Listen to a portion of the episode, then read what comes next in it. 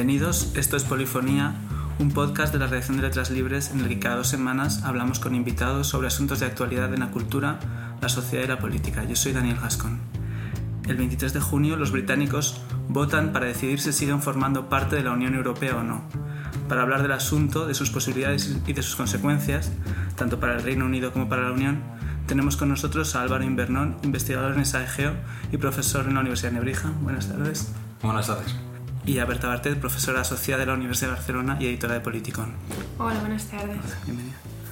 Bienvenidos a los dos. Eh, en un principio parecía que a lo largo de, de, la campaña tenía cierta ventaja la opción de quedarse en, el, en, Europa. Sin embargo, las encuestas han cambiado un poco. No sé si podrías contarnos eso y también, eh, Berta, resumirnos cómo ha sido todo este proceso. Bueno, ha habido mucho movimiento en las encuestas desde, desde el principio. Para empezar, distintas casas de encuestas mostraban resultados muy distintos, distintos métodos mostraban resultados muy distintos.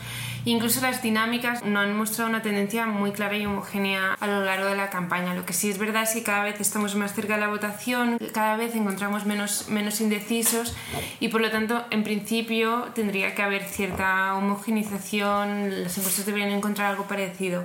Y estas últimas semanas, sobre todo, han parecido que el Leaf está consiguiendo captar más indecisos que el, que el Remain, de hecho que les ha puesto por delante en unas cuantas encuestas que tradicionalmente los habían puesto por detrás. Uh, está por ver hasta qué punto ha sido un tema contextual, pero no significa que se vaya a sostener. Esa, es, hay mucha incertidumbre aún, lo que sí parece es que no, no hay mucha distancia actualmente. Y la, la, otra pregunta era sobre cómo se ha llegado aquí. Uh, bueno, esta es una pregunta que se puede remontar a, a, la creación de la Unión Europea, pero básicamente es un referéndum que yo creo que la, la clave para entenderlo es entender la situación en la que se encuentra David Cameron, sobre todo en la anterior legislatura. Un liderazgo muy debilitado por el resultado que sacó en 2010, que pone en cuestión la bondad, el giro que le intenta dar él a partir de 2005. Él intenta que, el Partido Conservador deje, de ser el partido nasty y, y que y intenta dar un mensaje de modernización, huyendo del tema europeo y de la inmigración.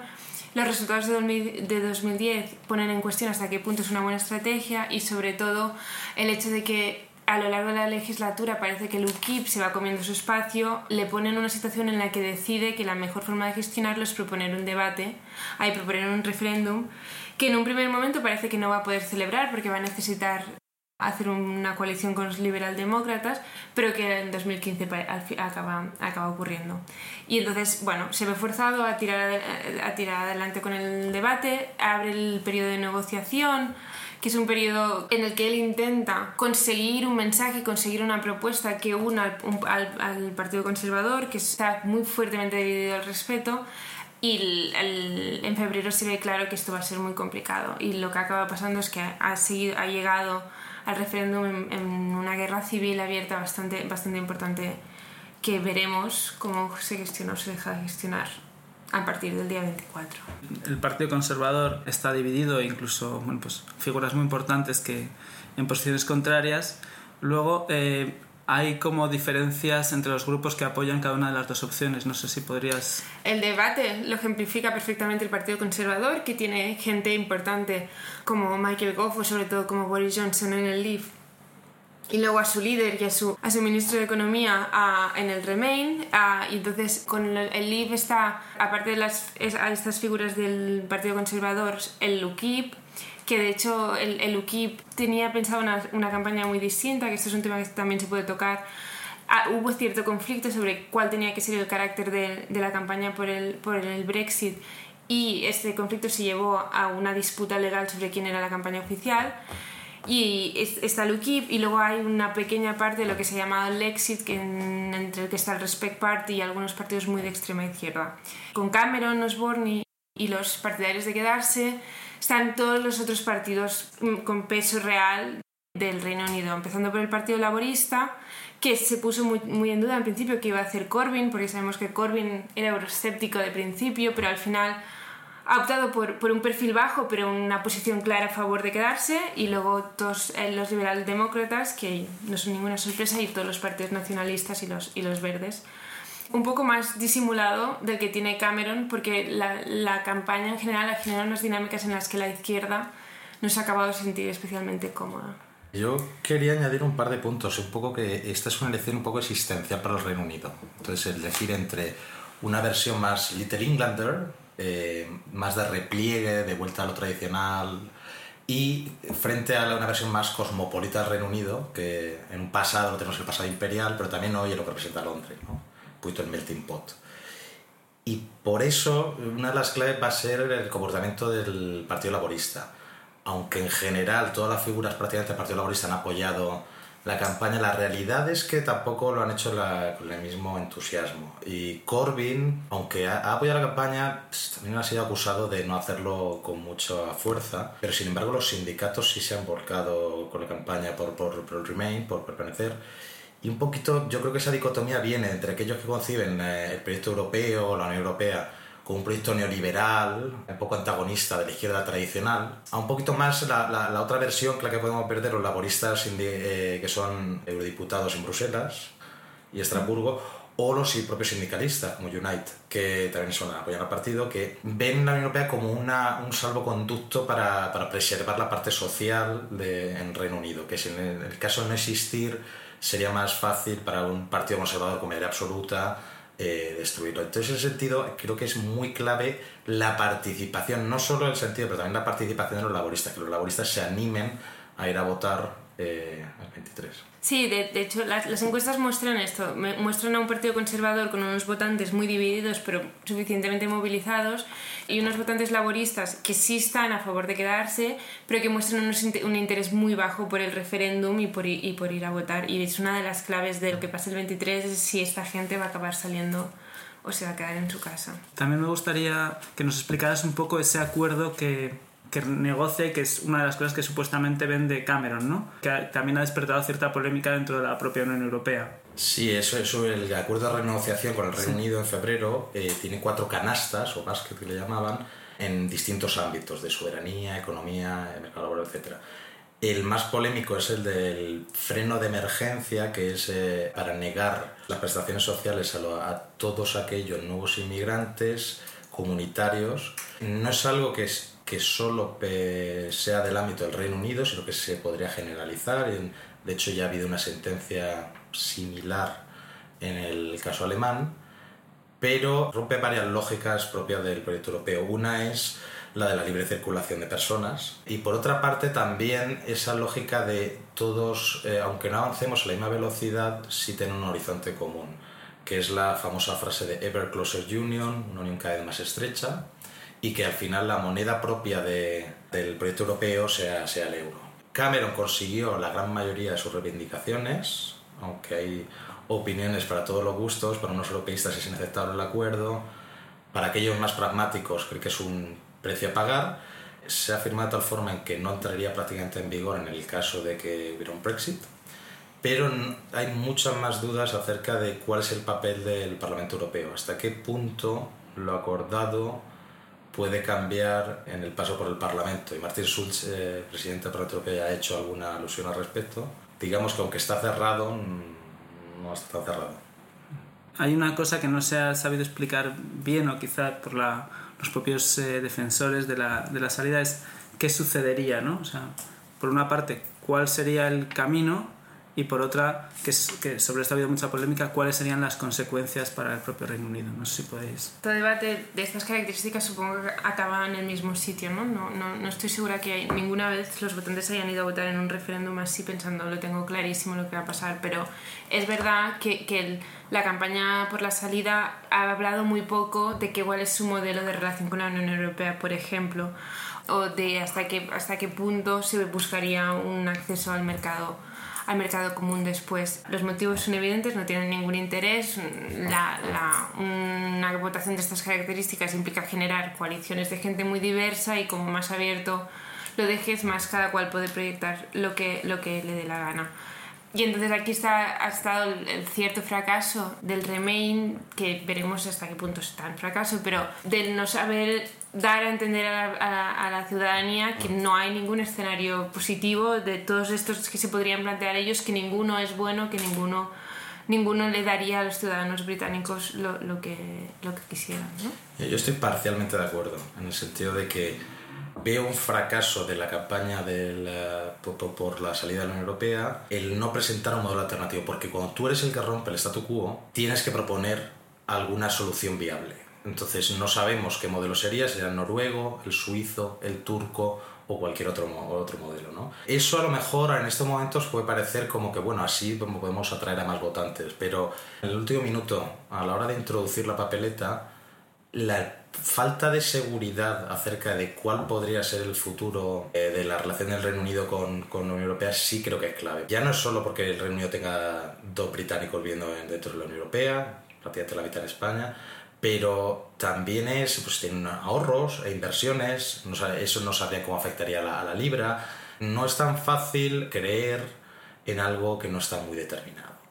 Y la, la, otra crítica que llevas por ahí es, es, la campaña, la campaña de por, por el Remain, por permanecer.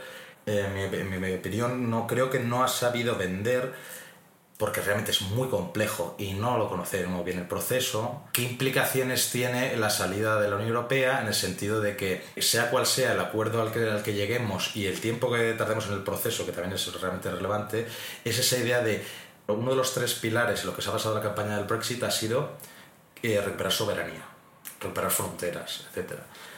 Esto no va a ser tan así, porque eh, al final, si tú quieres tener acceso al mercado único, si quieres que tus conciudadanos en el, en el resto de la Unión Europea sean tratados de una forma razonable, tengan acceso a, prestaciones sociales, es prácticamente seguro que van a tener que aportar al presupuesto comunitario, mucho menos que ahora, por supuesto, pero tendrían que aportar. También es muy probable que tuvieran que dar algún trato de favor a los comunitarios en el, en el Reino Unido, con lo cual al final por aquello que ha defendido salir de la Unión Europea, lo más probable que tengan es que aceptar mucha de la legislación proveniente de Bruselas y Estrasburgo, pero sin tener ni voz de voto. El caso de noruego. Y esto a lo mejor no es tan atractivo para aquellos que están votando soberanía. Sí, de hecho Cameron lo ha intentado, es un discurso que ha intentado hacer, pero es verdad que no, no ha calado nada. Seguramente porque ha empezado tarde seguramente porque tiene un punto de poco popular el aceptar que no hay, ningún, no hay, ningún escenario en el que tú puedas ser completamente soberano, a no ser que, que, optes por la autarquía. Él lo ha intentado, es un discurso que intenta hacer, no seríamos soberanos y así, pero es, es verdad que seguramente si miráramos las encuestas, los ciudadanos británicos siguen pensando que se, es más soberano fuera.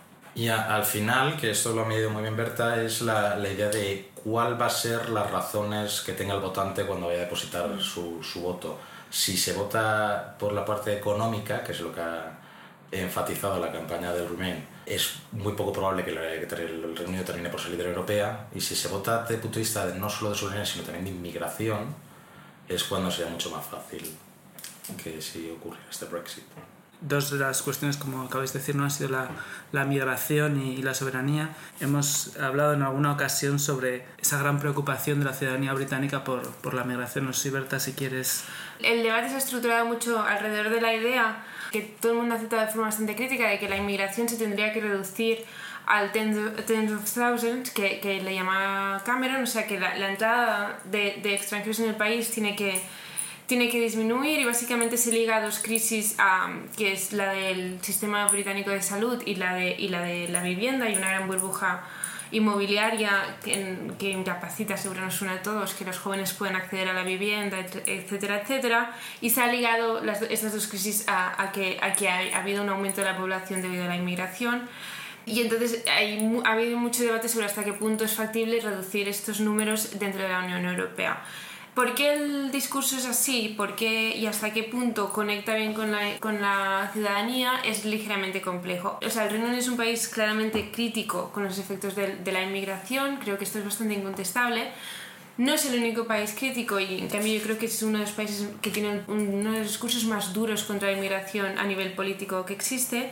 Pero sí que es verdad que hay cierto escepticismo y que es muy poco popular defender, defender que la inmigración es positiva, sobre todo en Inglaterra. Y seguramente es un tema que está muy ligado a una competición que las clases bajas sobre todo perciben con, con los inmigrantes y una, una, idea que es por su culpa bajan los sueldos, que por su culpa no, no hay suficientes recursos y toda esta competición de, de, esta idea que a mí me gusta decir que es la de los, los perdedores de la globalización, ¿no? esta gente que no puede irse y que siente que la apertura de mercados hace que, que, solo vengan a robarle cosas. Digamos que en, este, como, como has señalado, ¿no? en esa desconfianza de la inmigración no están solos, pero sí que hay un elemento que quizá es particular de, del Reino Unido frente a otras partes de Europa, España sobre todo, pero también Francia o Alemania, que es quizá en, Europa continental a veces pensamos en la Unión Europea como algo que permite superar los nacionalismos que han provocado los enfrentamientos y, y en Reino Unido creen que ese nacionalismo es el que permite, eh, pues en determinados momentos de la historia, frente a Napoleón, la Segunda Guerra Mundial, responder a, a unas ansias de dominación del continente. No sé si... Entonces, estoy totalmente de acuerdo con esa afirmación. Además, no es solo el nacionalismo, que también, porque al final todo el proyecto europeo se basa en la reconciliación franco-alemana y la superación de los nacionalismos, pero también es un poco la idea de democracia. Es en 1788 hemos tenido una, un parlamento interrumpido en el Reino Unido. Por supuesto, hemos tenido otras partes de Europa, como desde la que hablamos, con lo cual el nacionalismo no, es percibido de una forma tan negativa ni la Unión Europea tan necesaria para superar eh, esos, esos nacionalismos. Entonces, esa idea del proyecto europeo como un proyecto de paz no tiene tanto sentido en el Reino Unido. Es una concepción mucho más utilitarista. Entonces, eh, un poco la idea que han, la campaña, la campaña por, la, por la salida ha defendido es nosotros no entramos en una unión política, entramos en un mercado único y queremos que eh, nos conformaríamos con ello. El problema es que para, para el resto de Europa hemos avanzado mucho más allá.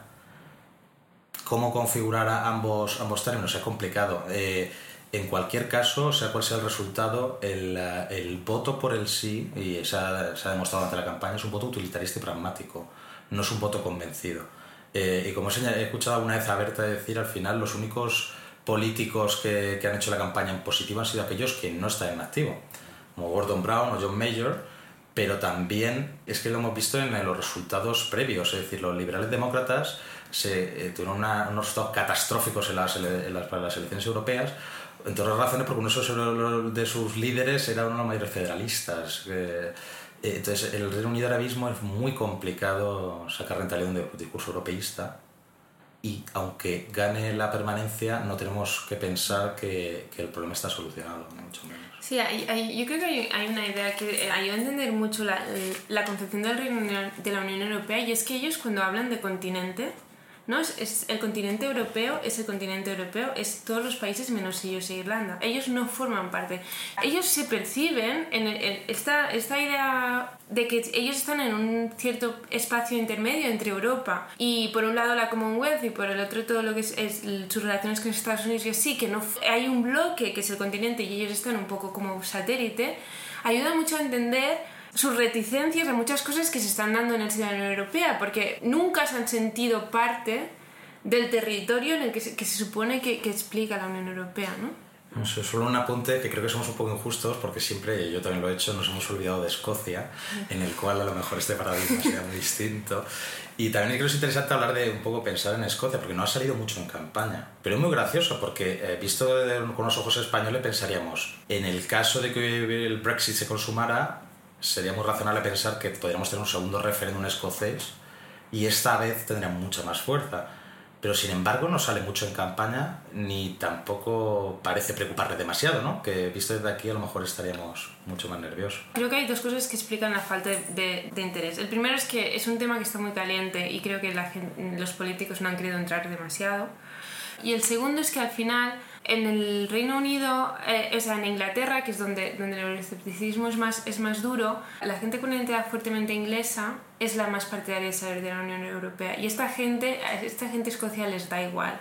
Entonces yo creo que se ha hecho un poco el cálculo de que hablar de Escocia, la gente que quería salir de la Unión Europea, era, era relativamente em, inútil. Yo no estoy segura. Es probable que hubiera sido un, un, cierto miedo que a lo mejor, al que a lo mejor se hubiera podido apelar. Hemos bueno, hablado un poco de lo que podría pasar para el Reino Unido si sale. ¿Qué podría pasar para la Unión Europea? Puede enfocar de muchas formas. ¿no? Una, una muy interesante es eh, BotWatch, eh, que es una plataforma muy interesante. Sacó un informe recientemente con datos empíricos eh, con cómo se comportaba el Reino Unido tanto en el Consejo como en el Parlamento y al final un poco confirmaba un poco las impresiones previas que teníamos, con lo cual eso nos ha tranquilizado, que era que tenían una, una su comportamiento mucho más similar a, Países Bajos, Dinamarca y Suecia. con lo cual es factible que estos países perdieran un, buen aliado. ¿no? Entonces, eh, siempre se ha pensado en el Reino Unido como eh, una potencia más liberal dentro de la Unión Europea entre una Francia que tiende más a, a, un cierto proteccionismo y una Alemania que tiene este capitalismo reinano y ordoliberal y también a su vez eh, como una potencia cultural pero también militar, que es una de las grandes potencias militares en el mundial, cosa que no tiene Alemania, con lo cual vemos que es ese contrapeso al eje franco-alemán y, si saliera, digamos que queremos cojo, ¿no? Tendremos eh, menos interés en el libro comercio, eso es indubitable, y también eh, reforzaría el papel de liderazgo de Alemania. Y esto, pues, eh, en general, conlleva ciertos problemas y es peor percibido en, en, mucha parte de la población. Y luego creo que hay uno que es mucho más importante, que no solemos ver porque estamos en nuestra propia burbuja española y sobre todo europea, que no somos ver más allá, pero bueno, somos el 7% de la población, si se fuera Reino Unido 6,1%, eh, pero ese no, cómo nos percibe el, el, resto, ¿no? El 93%. Entonces, visto desde, desde Washington o desde Beijing o desde Moscú especialmente, pero también desde, desde Kiev o cualquier capital balcánica, la, esa idea de eh, el poder blando de la Unión Europea como, como, una potencia atractiva a la que quiero asociarme, a la que quiero integrarme, con la que eh, sería caería por completo y esto en nuestro vecindario es muy relevante porque en general la, Unión Europea ha generado ciertos procesos en su vecindad hacia los derechos humanos, mayor economía de mercado, etcétera, etcétera, que se podría perder porque ya no seríamos atractivos para nada. ¿eh? Estoy pensando es esta tendencia, por ejemplo, de Moscú o Beijing de relacionarse país a país y no con las instituciones europeas puede ser reforzada y sobre todo la proyección al exterior de, la Unión perdería mucho, porque el Reino Unido al final es una potencia cultural, lingüística, de medios, eh, servicios audiovisuales, en, en, desarrollo, que tiene mucha más proyección que, por ejemplo, Alemania, que es, siempre ha sido mucho más eh, reticente a influir en el extranjero. ¿no? También quizá podría alentarnos los movimientos euroescépticos de otros países en Europa, ¿no? O sea, por supuesto fuera, pero también, también dentro, ¿no? Ya... sin duda, el problema, el grande problema es el, es el, efecto contagio, ¿no? Estamos en una ola de nacionalismos y extrema derecha en el continente. Eh, y estoy pensando en esos países que había comentado previamente, son los que más relaciones y más se sienten vinculados a, a Reino Unido. En Países Bajos, que hemos tenido recientemente una, un referéndum eh, acerca del acuerdo de asociación entre Ucrania y, y, la Unión Europea. Por supuesto, ese no era el tema. La propia organización que lo convocó, que proviene de un blog, eh, solo necesitó 300.000 firmas en, en, Países Bajos para convocar un referéndum. Ellos me dijeron que no era el tema, lo que interesaba el tema era debatir sobre, sobre Europa, ¿no? Entonces, eh, y que con Bert Wilders, Partido de la Libertad, eh, está en cabeza, pues no sería nada descabellado pensar que, que esto y este tipo de cosas iban a pasar, ¿no?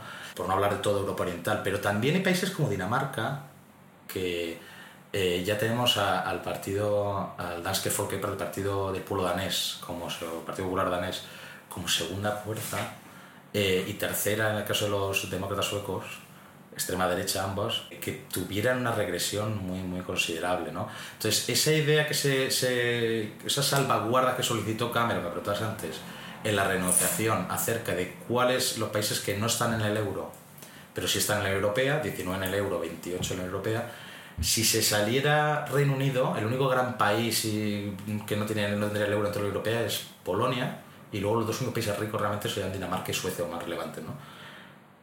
Esto haría que se fueran mucho más reticentes a, decir, oye, eh, vos, en la zona euro está integrándose decidís todo, nosotros solo simplemente tenemos que acatar estas decisiones.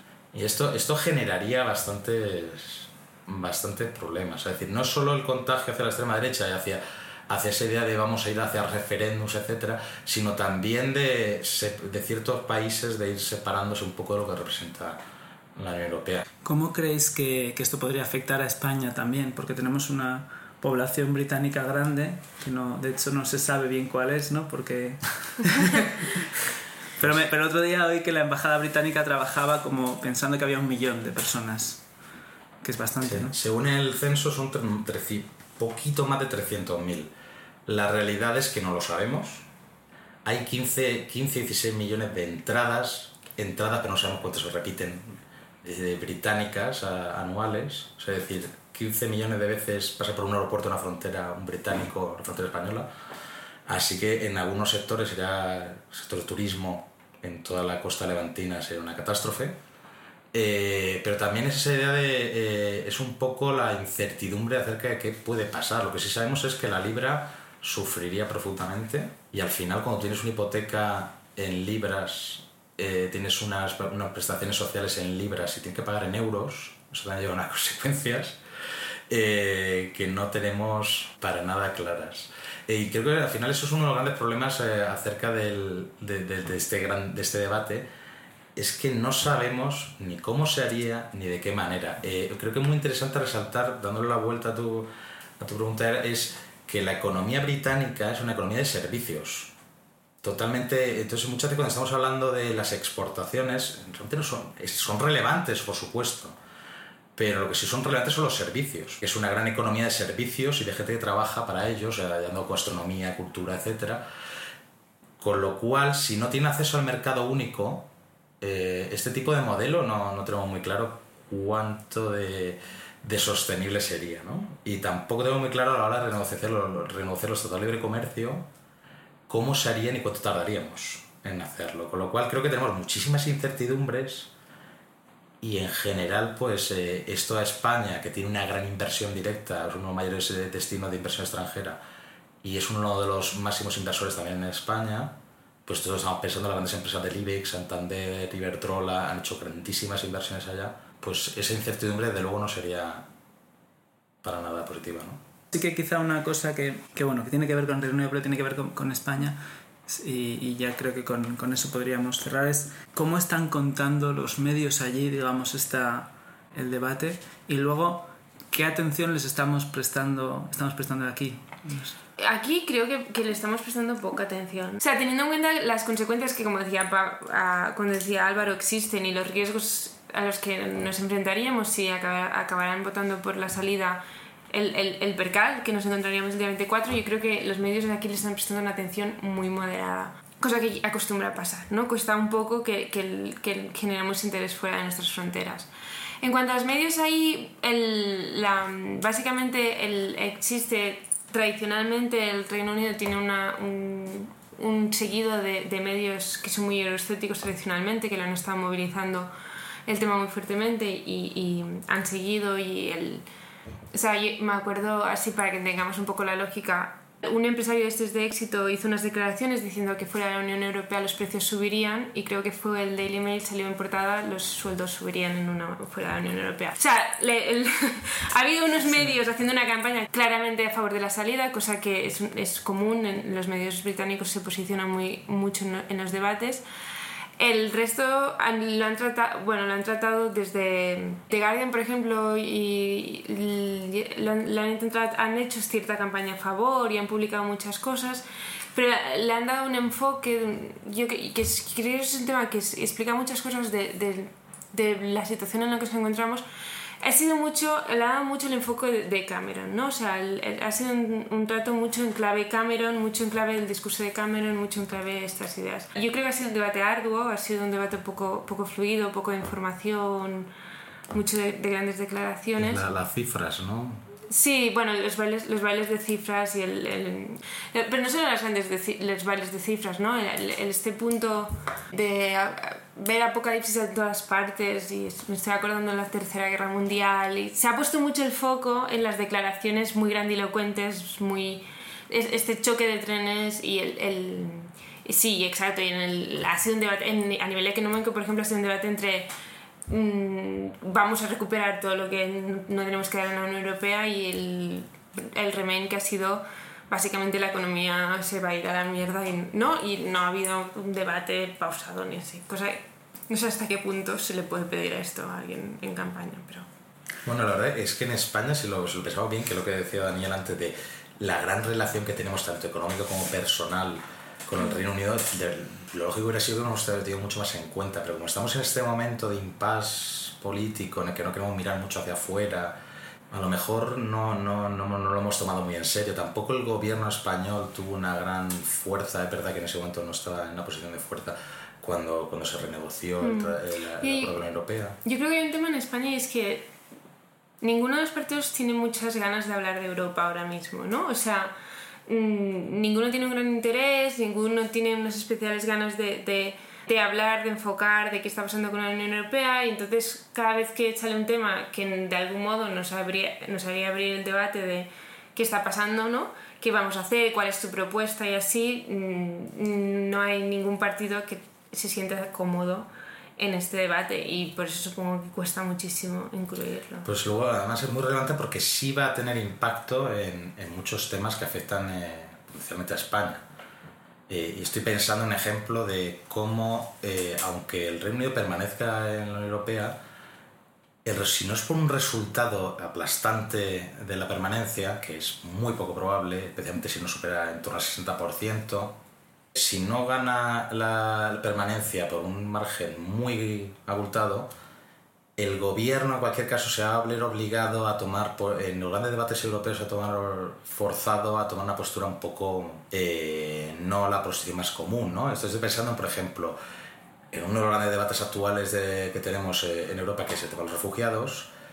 Una de las razones por las que tenemos tantos problemas en el Mediterráneo central, cerca de Italia, es porque la la, la misión italiana Mare Nostrum, eh, cuando fue a ser sustituida por una europea, el Reino Unido hizo mucha fuerza para, porque decían que suponía un pull factor, una, un factor de llamada, ¿no? ¿Y por qué? Pues porque al final tenía que contrastar a UKIP, ¿no? Entonces, e, este tipo de debates es muchas veces, eh, aunque los populistas o la extrema derecha o el ultranacionalista no ganen, sí pueden influir en los gobiernos, ¿no? Entonces, si tenemos una un Reino Unido que, que solo ha ganado por un 55% de la permanencia o algo así, eh, sí el gobierno se va a ver forzado a presionar mucho en Europa en los de debates. Y esto nos afecta en España también. Muy bien, pues eh, muchísimas gracias a los dos. A vosotros. Y estaremos atentos a ver qué pasa. Esto fue Polifonía. Gracias, Ultra Libres. Esto fue Polifonía, un podcast de la redacción de Letras Libres. Volveremos en 15 días con un nuevo episodio. Pueden suscribirse a este y otros podcasts en letras libres a través de iTunes y de SoundCloud. No dejen de compartirnos sus comentarios y valoraciones. Gracias por escucharnos.